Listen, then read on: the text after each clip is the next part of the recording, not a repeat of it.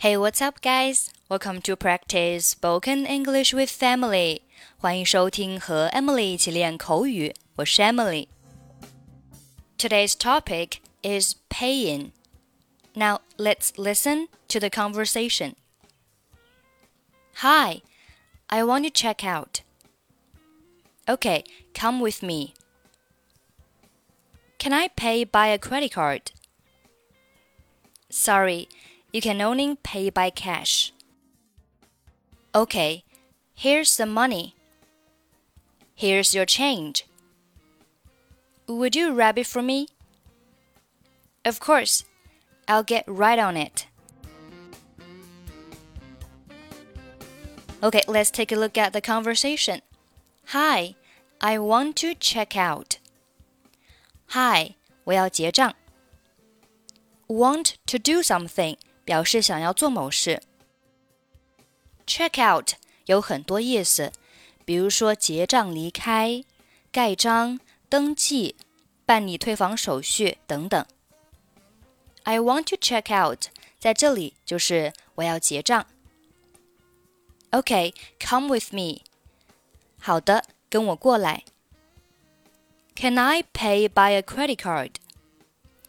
我能用信用卡支付吗 ？Pay 表示支付，by 表示通过某种手段，a credit card 就是信用卡。Sorry, you can only pay by cash. 抱歉，你只能付现金。Okay, here's the money. 好的。这是钱。Here's your change，这是您的零钱。 Change 在这里做名词，表示零钱。Would you wrap it for me？你能给我包一下吗？Wrap 表示包、包裹。Would you wrap it for me? Of course, I'll get right on it. 当然可以，我现在就去办。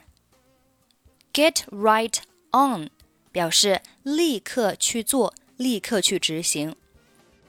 I'll get right on it，在这里意思就是我立刻去帮您包起来。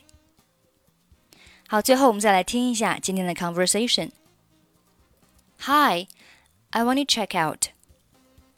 Okay, come with me. Can I pay by a credit card?